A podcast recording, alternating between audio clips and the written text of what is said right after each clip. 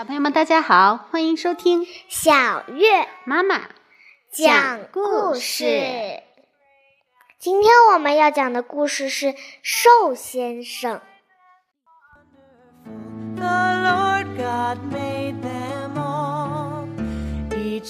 小朋友们，我们过个年，是不是好多人都吃胖了呢？很多妈妈们都努力的想要减肥，变得瘦瘦的、美美的。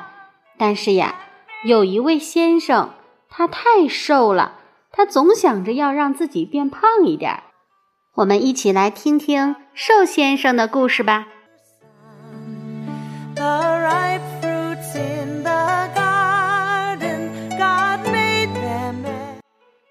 瘦先生特别瘦，他瘦的前胸贴后背。如果他侧着身子，你可能很难看到它。更糟的是，他住在胖子王国。没错儿，胖子王国。不难想象，胖子王国的任何东西都是要多胖有多胖。不是结实，而是胖。不信你看，胖子王国的狗哦，非常胖。胖子王国的蠕虫特别胖。胖子王国的鸟儿极其胖。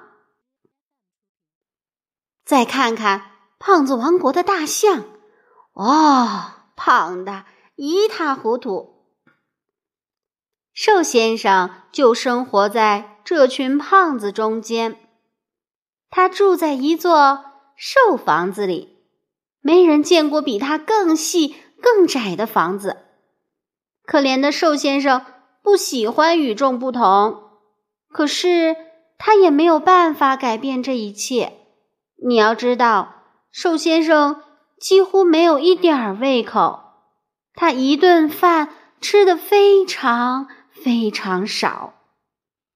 你知道他早饭吃什么吗？一片玉米片。午饭呢？一粒烤甜豆。下午茶呢？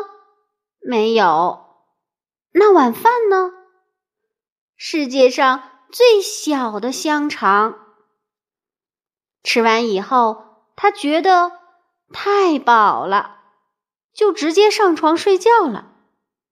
他那张又细又长的床被摆在了一间又细又高的卧室里。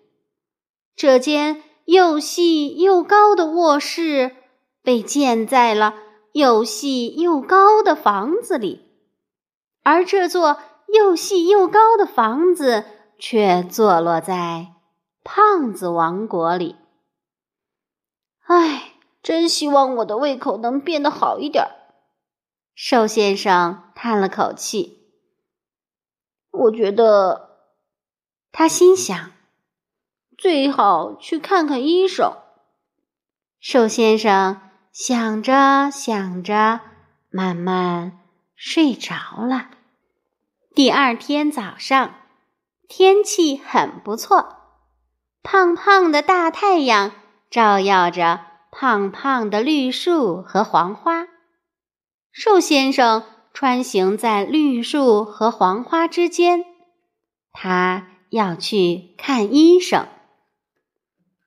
圆胖医生，瘦先生一敲门，圆胖医生就气喘吁吁地说：“哦，进来，呃，进来。”瘦先生一进门，圆胖先生又气喘吁吁地说：“啊，坐下，啊，坐下。呃，你怎么了？”圆胖医生把胖乎乎的手指扣在一起，喘着气儿问：“哦，我的胃口不好。”瘦先生解释说：“我想多吃一点儿。”这样我的体重就可以增加一些了。啊，是啊，你真是太瘦了。圆胖医生一边喘气，一边从眼镜上面看过来，打量着瘦先生。哦哦，我有办法了。他继续说：“我们现在，呃，就开始治疗。”接着，他舔了舔嘴唇。嗯，呃，马上开始。他又补充了一句。他拉开他办公桌的抽屉，拿出一个巨大的奶油蛋糕。他把蛋糕放在桌上，然后又拉开另一个抽屉，拿出半打儿甜甜圈。然后他又把甜甜圈全都放在了桌上。接着，他又拉开一个抽屉，拿出一沓葡萄干面包。他把葡萄干面包全都放在了他面前的桌子上。哦，呃，上午茶时间到了，他解释说。哦，但现在只有十点钟。寿先生说。哦哦，谁在乎这个呢？圆胖医生。气喘吁吁的回答，二话没说，圆胖医生和瘦先生就吃了起来。瘦先生只吃了一点儿奶油蛋糕，一点儿甜甜圈面包屑和一颗葡萄干。圆胖医生把剩下的东西都吃光了。嗯，圆胖医生喘着气。噗的一下，把最后一个葡萄干面包塞进了嘴巴，接着又看了看瘦先生。嗯，我知道了，他说：“我知道，呃，你的胃口到底出了什么问题了。”说完，他又想了一会儿，呃，只有呃这一个办法了。呃，这就是个，呃，这是一个呃极端的办法。他说着，就拿起电话，用胖乎乎的手指拨了一个号码。在一百英里之外，电话铃响了，叮铃铃，叮铃铃。你好，一个声音说：“这是谁的声音呢？”我是贪吃先生。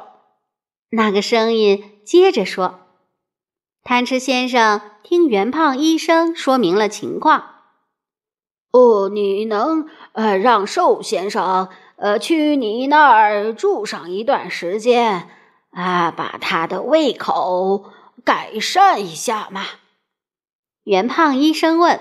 “没问题。”贪吃先生同意了。于是。瘦先生住进了贪吃先生家，他在那儿住了一个月。在这段时间里，贪吃先生真的把瘦先生的胃口变大了。就这样，到了月底，瘦先生回家了，他别提多高兴了。瘦先生的肚子变大了，对瘦先生来说，拥有一个大肚子。是他朝思暮想的事。真没想到，我竟然也能长出这样的大肚子。他忍不住笑出了声。瘦先生为自己的大肚子感到十分自豪。他决定顺路看望一下圆胖医生。哦，圆胖医生喘着气，上下打量着瘦先生。哦，恭喜你！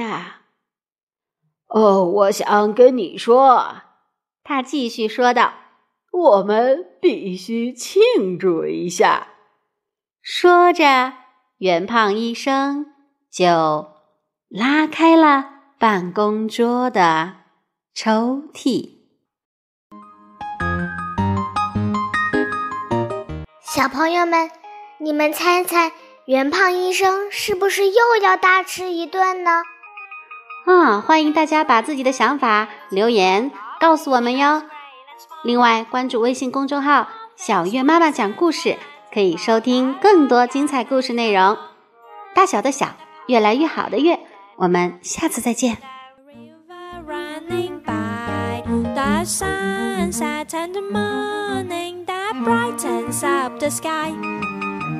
All things bright and beautiful, creatures great and small. once wise and wonderful, the Lord God made them all.